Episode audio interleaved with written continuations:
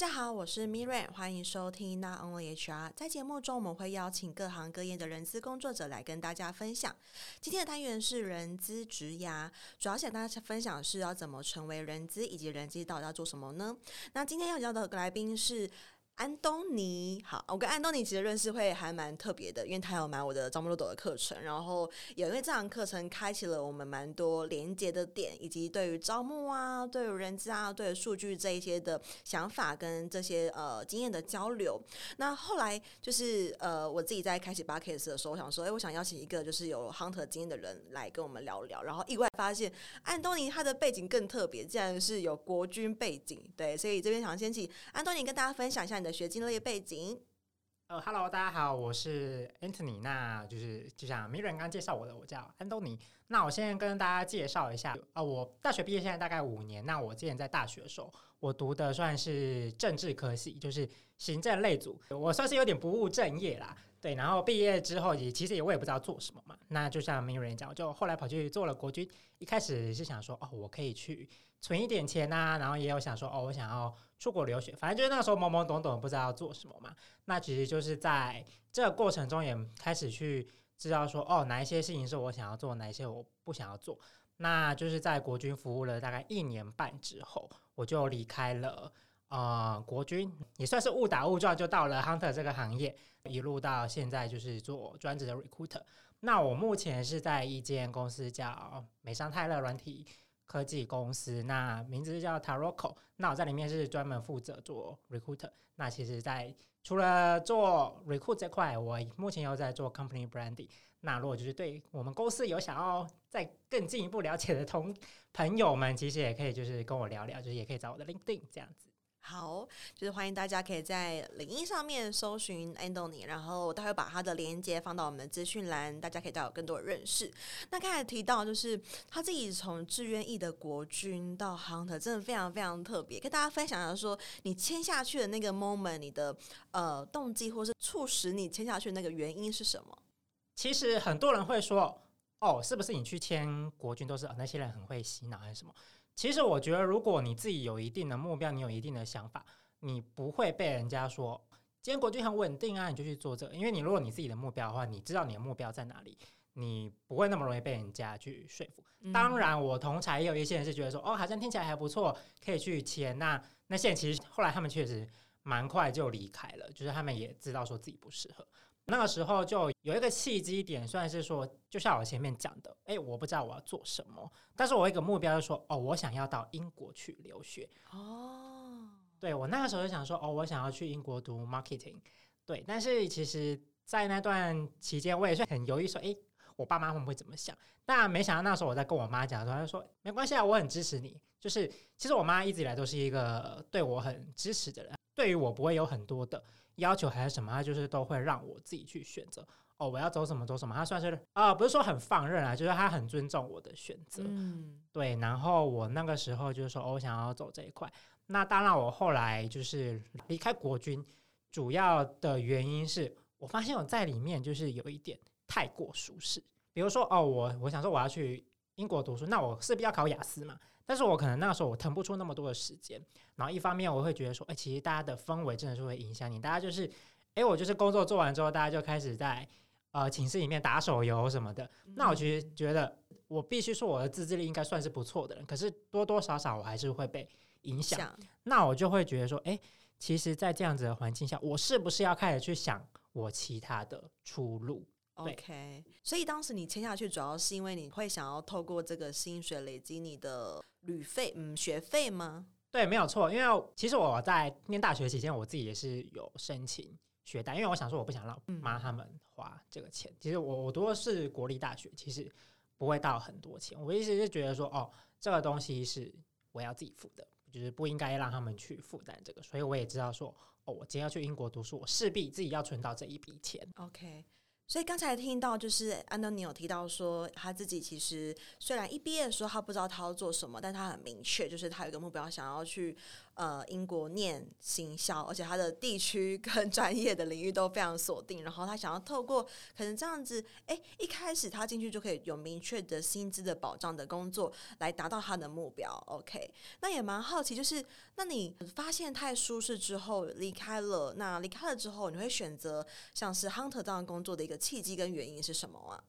哦，好，其实这也算是一个蛮长的故事。就是我那时候确定说，哦，我可能收入这些，我可能没有办法去英国读书之后，我开始想想想，因为我身边还算蛮多人，他们是资工系，就是这种城市设计毕业的。嗯、那他们也有跟我说，哎，其实你可以考虑这个相关的工作。就是现在就是线上自学也非常的流行嘛。那其实我那个时候就是也有到一个。我知道 Udemy 上面是有买，就是前端的这种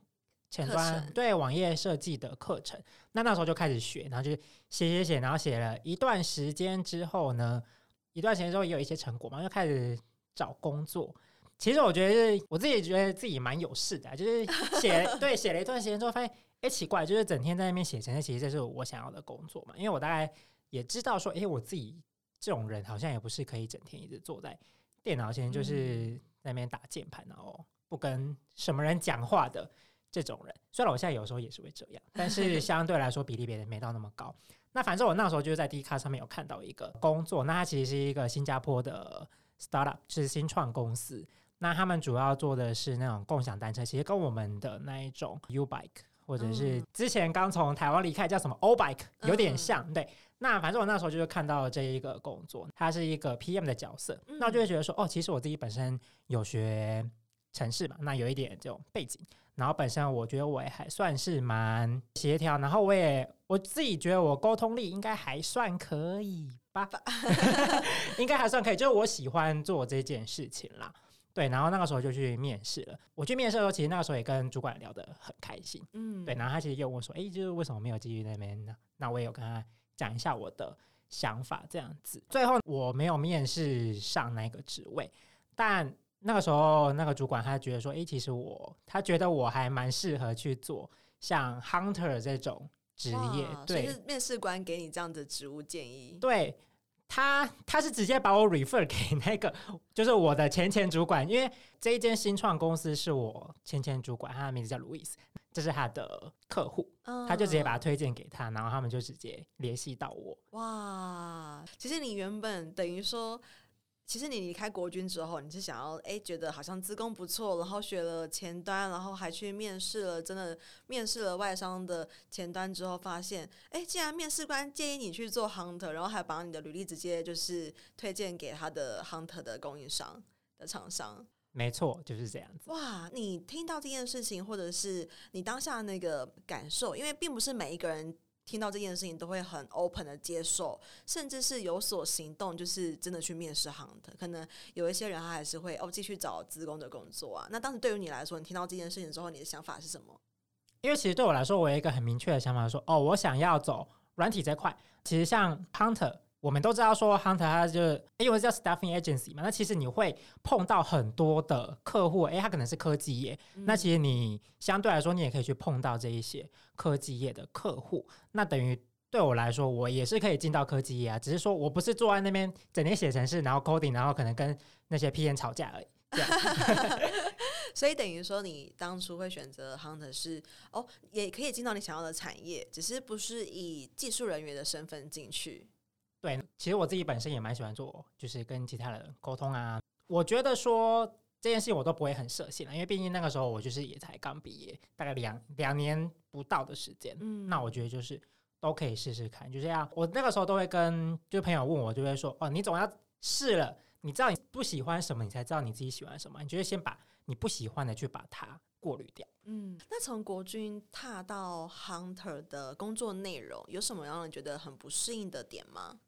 我觉得会不适应的点，当然就是哦，在 Hunter 里面，我每天就是整个八个小时、九个小时都在讲话，然后就是我整个都在跟其他人社交的感觉。但我不会很排斥这件事情啊，但是一开始确实是会有一点不适应的。嗯，那从 Hunter 离开之后转到 In-house HR 的那个契机，因为毕竟有些 Hunter 他们的薪资可能会真的比较优渥，并且比较偏向业务性质。那你从离开 Hunter 决定要到 In-house 做内部的 HR 的那个推力是什么？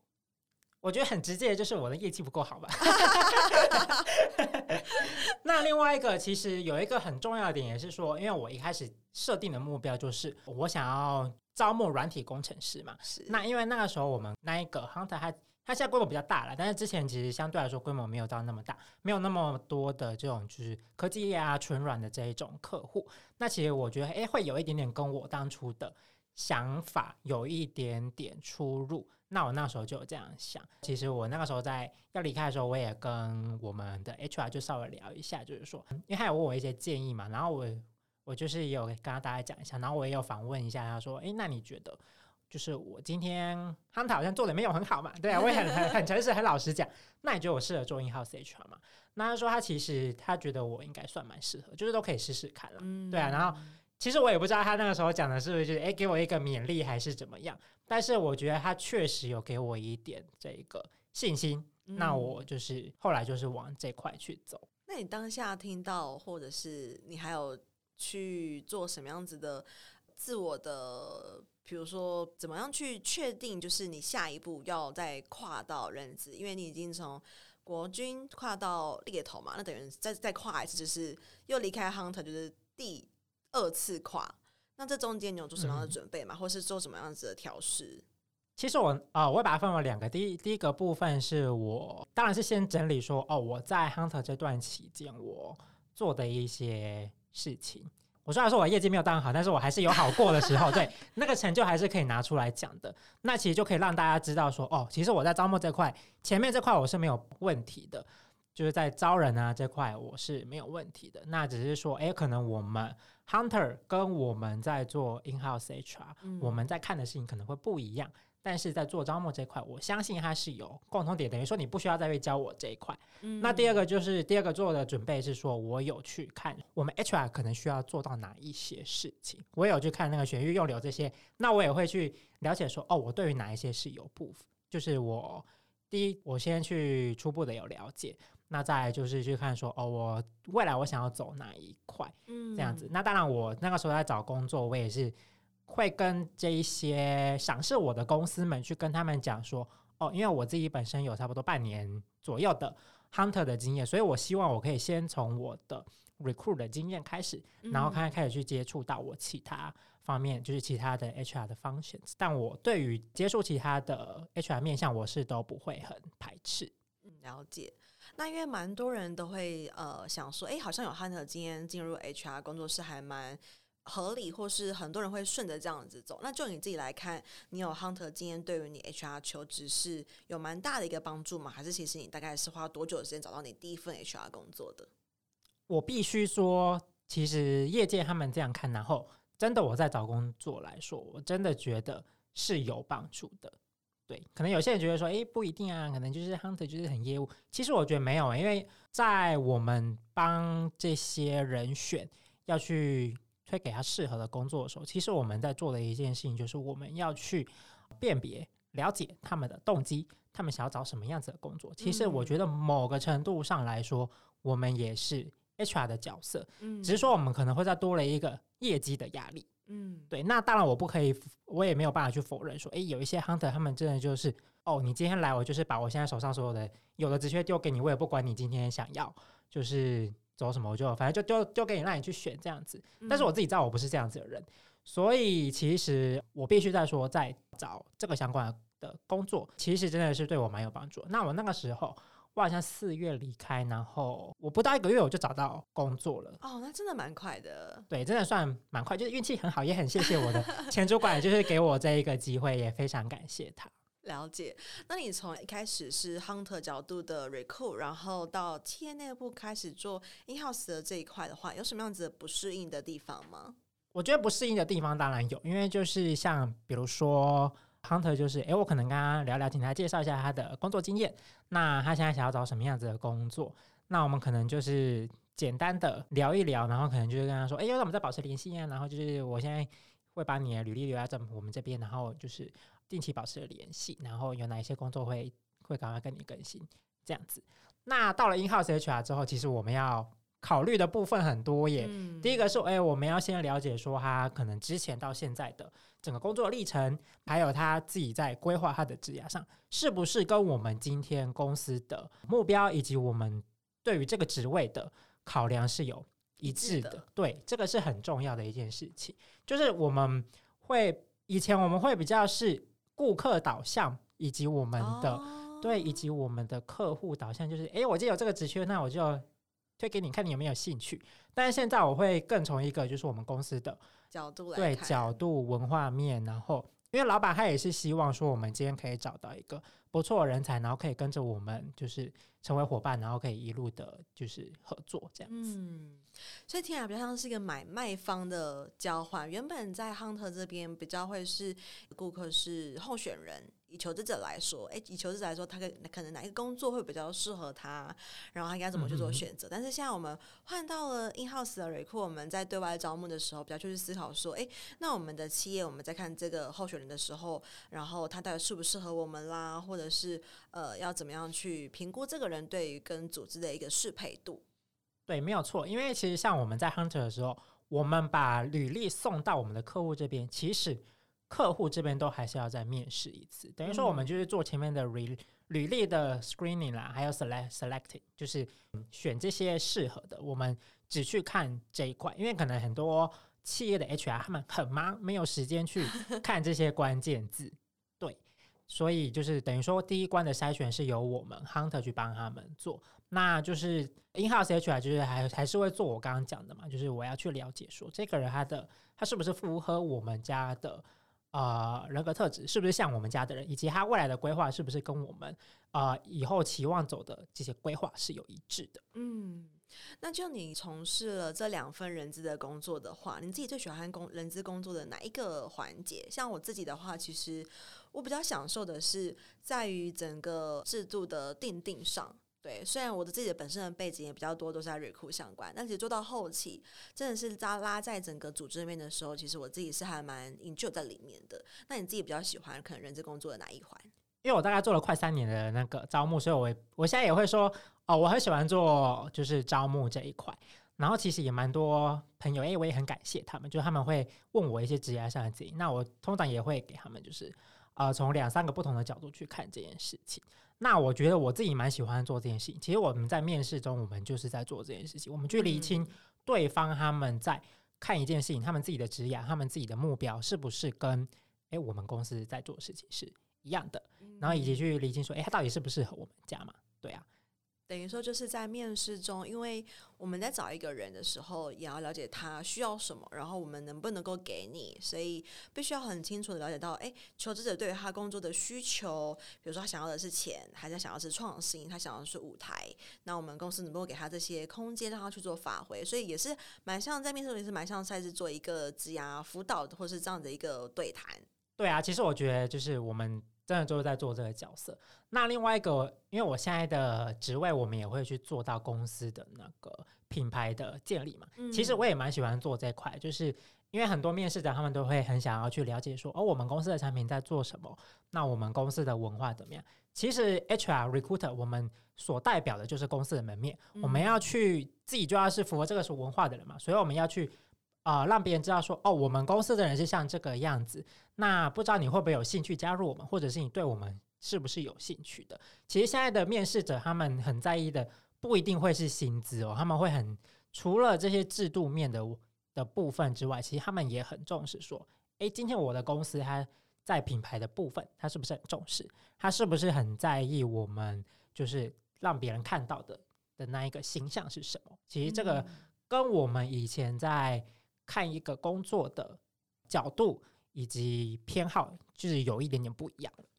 有点像是现在大家选择公司的时候，可能会选择，哎，我讲出来，我朋友听过的公司，而不是选择就是可能一个薪资很高的公司，是这个意思吗？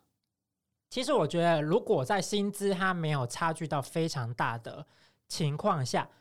我觉得蛮多数人他们会选择是一个呃名字比较大的公司，可能他的薪资不会像到诶，可能新创公司他们很敢给，但是他们会觉得说，哦，今天我很认同这一个产品，那他们在这个公司品牌的部分也是很重视。那其实从公司品牌这块很重视，你大概可以知道说，他们对于可能公司的制度以及员工这一块认同，对的认同，这个是很重要。那我当然不是说那些新创公司他们不认同或者是不在意这块，而是说因为他们是比较新，相对比较小的公司，他们都还在建制中。那这就要端看说你是不是会想要说哦，我可能在公司待个几年，但是你去看它就是由小变大的这个过程。有些人不要嘛，我想要捡现成的啊。但是有些人他们会说哦，我愿意跟着公司一起成长，我我期望未来公司给我什么样子的机会，成长的机会。其实这个就是每个人，诶，我青菜萝卜各有所好嘛，就是我端看于你对于哪一件事情你比较重视。了解，也听到就是一开始安东尼从。Hunter，然后可能需要背业绩，然后到现在 in house 需要做雇主品牌，然后包含可能现在是在美商也会有文化的一个差异。那你认为在这几年的人资工作经验中，最难的、最困难的一个部分会是什么？我觉得其实就像大家讲的，最难的就是人。然后我觉得 HR 工作，可能大家都觉得说，哎，我们不是就是在那边就是加退保，然后就是面试 就好嘛？其实没有，我们在做的事情是。我不敢说很多，但是我们在做的工作，现在的人资很多，我们在做的工作是，诶，我们要去想说，怎么样可以去提升我们在招募上的这个对竞争力、成效，以及怎么让更多人知道我们公司想要加入我们。等于说，我可能很多时候你可能看我就是在那边滑 LinkedIn，然后可能就履历那边滑一滑，可是其实我一边滑一边在想，诶，这些公司他们。这块做得很好耶，他们是怎么做到？或者是说，他们今天在邀约面试者的时候，他们是怎么样做到让面试者愿意进来跟我们聊聊？因为其实很多时候我们在邀约人来面试的时候，他们可能会觉得说：“诶，我不太确定你们公司在做什么，嗯，对你们公司不是很了解。”他可能就不会想要再跟你进一步聊一聊了。因为我之前。之前我我有做过一个实验，就是诶，我用一零四的制式，就是说，诶，我对我觉得你的履历对，就是很符合我们的需求，然后有没有兴趣跟我们聊聊？以及我就是写的乐乐等写了一堆，就是我们公司的介绍，嗯、以及就是关于这个职位我们在使用的技术，那呃有没有兴趣加入我们，或者想要跟我们聊聊？其实这两个回复率会差很多，我不敢说他们就是一定都会来跟我，就是说哦，他会想要来跟我面试，因为其实有时候在投，他可能已经。有时候也是运气运气啦，因为有时候他可能已经找到工作，工作了，对，然后但是呃，我觉得我用了比较有策略的 mail，对，有策略 mail，然后介绍比较多的时候，其实他们会更愿意去了解这个机会。嗯，其实他们现在可能没有非常的主动在看新的工作机会，但是我觉得他们会觉得说，哎，你还蛮认真的在介绍的，就是可能我会想要多跟你。聊聊，嗯，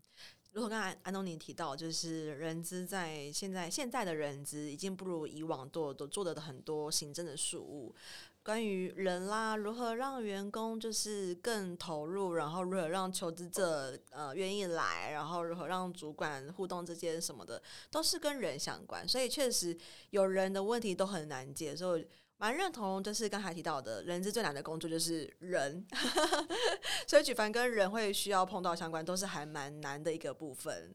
没有错，而且其实有时候我们因为人资它算是，嗯，你要说它是资方嘛，也不是，因为我们也是领薪水的。嗯、那你要你说它是劳方，可是有时候我们又要站在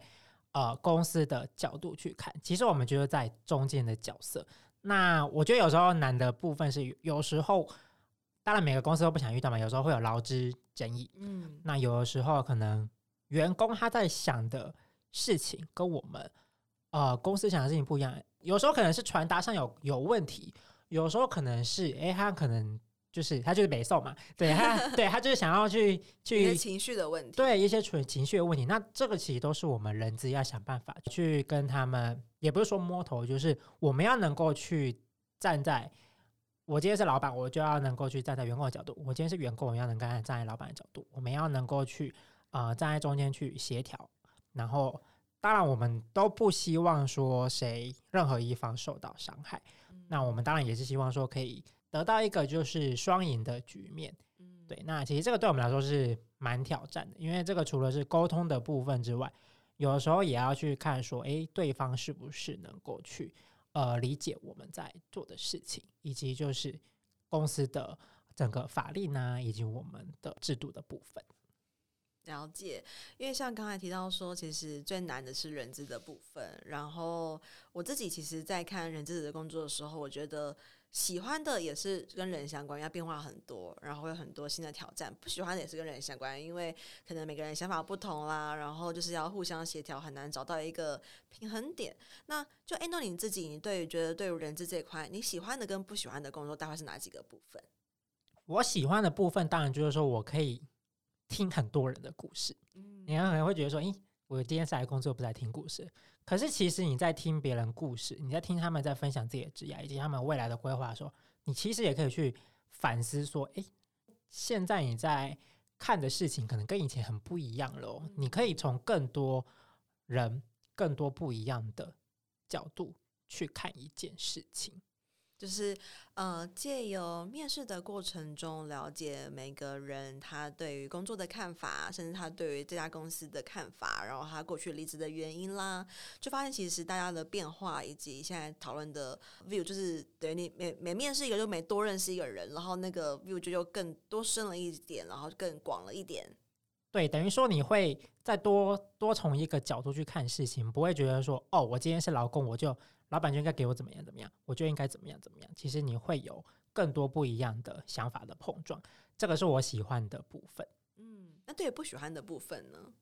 不喜欢的部分吗？其实我之前刚刚进到这一个领域的时候，我会觉得说，诶，可能这可能也跟公司的文化以及制度有关了。有时候会觉得说，诶，有一些制度可能踩的有点死。或者是说，哎，我可能就是可能公司的态度就是觉得说，哦，我今天就是只要符合政府的规定，法。对，法规规定就好了。那当然，以我们的角度来说，我们会希望说，我们想要吸引更多优秀的人才，符合我们公司的人才，我们当然会希望说，哎，这个部分我们不要踩那么死嘛，嗯、就是我们能够弹性一点。因为其实现在的公司他们都很敢给哦，他们就是。无所不用其极的要去抢人，就是有薪假、生日假、分手假，对啊，什么无为不为，什么生日，你当月就可以，就是你生日当月，你就是随便选一天可以休息。对，那其实这个部分也是人资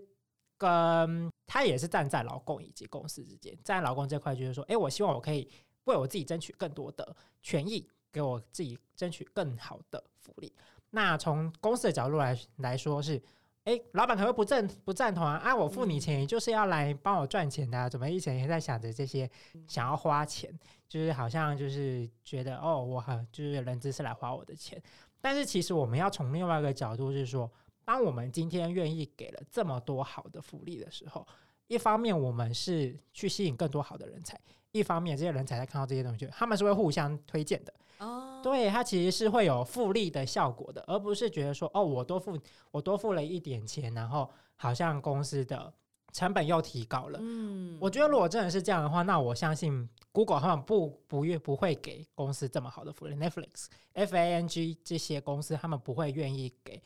员工这么好的福利。嗯，我相信他们一定是有去做过研究，就是这些可能肯定是符合他们的成本。他们去做过那些成本效益的分析，他们觉得肯定是划算的，他们才去做这件事情。等于说，其实有一些台湾的企业，可能在于对于员工的一些福利上，然后可能包含可能比较创新的，例如这些有薪假啦，他们还是可能抱持一个比较。紧张，然后比较不确定他们的效益的一个心态，然后可能在于人资要做招募的时候就比较少武器，不没办法很难去跟别人抢人才去打仗这样子。对，因为其实你很难去跟人家说，哦，我今天有这些条件，我今天有这些条件。可是其实现在的求职者，这些找工作的，可能是你未来的伙伴们，他们是很聪明的，他们会去看现在政府给了哪一些的法定福利，他们会去看呢、啊，你今天给的是不是比法定的。还要好，对啊，因为你你不可能说哦，我今天就是跟法定一样好的条件，那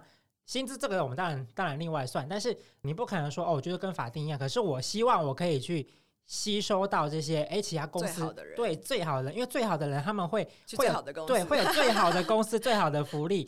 的公司去挖他们，那其实我觉得这个就是要这个也是啊、呃，老板要。要有一个想法，就是说，哎，我要从短期看，还是我要从长期看？嗯、这个会是一个需要去考虑的点。确实，就是很多想要进入人资领域的，就都觉得说，哦，人资可以面试啊，可以定制策略，但是其实这中间背后也是有很多的难处。例如，你要跟老板沟通，例如你找了人来，他又呃拒绝面试，然后拒绝报道等等之类的。那回归到安东尼自己本身，你对于可能接下来可能五年、十年的人资的职涯的规划会是什么呢？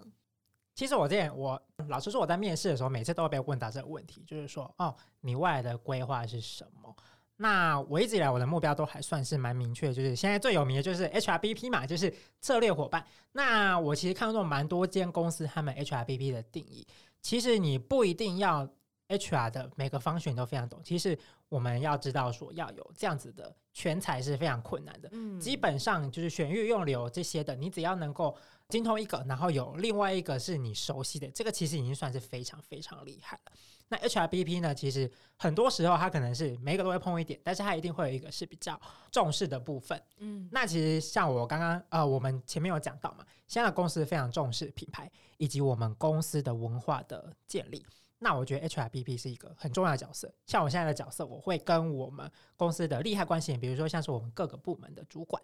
去有很密切的合作，对，因为我们会想要去了解他们部门的文化嘛，了解他们这一些这些同仁的文化，我们才好去跟我们未来会跟我们一起合作的伙伴说，哦，我你的同事会是长这样哦，那我们公司我们公司也是长这样哦，那希望你也是这样子的人，会想要跟我们一起合作。其实我之前也有想过说，诶，我是不是可以做什么薪酬啊，还是什么这块？其实我对于这个我都不会到非常的。排斥，就是我觉得说，每一间公司他们 HRBP 可能重视或者是着重的点不一样，但是我会希望说，HRBP 嘛，策略伙伴，你一定很重要的一个部分是说，你要第一个你要先了解公司，你如果不了解公司的话，你很难去跟你的同仁以及跟你未来的就是你在。呃，跟他面对面面试的这个未来的伙伴去交代说，诶，我们今天到底在做什么？为什么你应该加入我们？为什么我们应该继续合作？我觉得这个会是会是我未来一个很大的琢磨点啊，就是在品牌以及就是文化的建立这一块。嗯，确实，因为我之前在新创也是做 HRBP，然后是公司的第一个 HR，所以。必须要跟每个主管都有很密切的联系，因为过去公司没有 HR 这个人，所以到底每间公司每个职务在干嘛，每个职务的说明，然后包含公司的一些营运的数字啦，公司过往的历史啊，应该我会是最了解那个人，因为。过去完全没有人 把这些全部都兜在一起，所以确实是会蛮有趣的。然后我也蛮认同刚刚安东尼提到，做 HRBP 到底需不需要通才？以我自己的经验来说，我是只有 recruit 经验就进到 HRBP，然后确实其他的 function 是可以后来补强的。然后可以看当时公司对于 HRBP 最主要的一个 power 在哪里。那蛮认同对于说一个求才的一个竞争力。组织跟组织之间，人资要怎么样去扩大它？就是我常常说的一个一家公司，它的呃组织竞争力就会是那个 HR 的天花板。对，就是那个 HR 把它多厉害，那间公司的人资的竞争力就有多厉害，所以会是蛮重要的一件事情。那最想邀请就是安东尼，你可以给想要进入人资领域的人，你可以给他们一些建议。因为像你自己的背景那么特别，就是从国军然后到猎头，那你对于想要进入人资领域的人，你有什么样子的建议呢？哦，好，谢谢米莲。那就是呃，我会给就是想要进人资这块的朋友们一个建议说，说千万不要因为你很喜欢跟人相处，就来当 HR，因为你会过得很辛苦。这个剪破口，剪破口。对，因为其实呃，你喜欢跟人家相处，有很多的工作可以做到这件事情。但是我希望你想要来做 HR，你是要有一个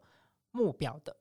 你要去知道说，哦，我今天想要做 HR 是为什么？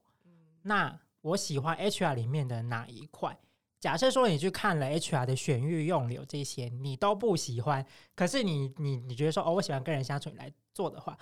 当然是有可能啦。但是我觉得，如果你没有一点没有那一个动力的话，我觉得可能对你来说会有一点困难。对，但是这个也会是一个很重要的那个特质哦。就是你要能够不害怕去跟人沟通以及往来，对。只是说你的你的动机不可以单纯只是我喜欢 我喜欢和人相处，那你就去照做业务就好了。你每天在和人相处，对吧？有的会常跟那些就是可能有些 followers 会说，哎，Miriam，我很喜欢跟人相处，那我是不是很适合当 HR？或者是我喜欢跟人聊天？那我觉得说，那你想要被人家讨厌吗？他说，嗯，不想。我说，那你就不要当 HR 好了，因为 HR 你一定不可能，他就很像一间公司，很像就我常常觉得很像一个政治人物，他就是不太可能就是没有人讨厌的。没有错，对，而且其实我前几天我在那个 LinkedIn 上面看到一篇文章，他说，假设你是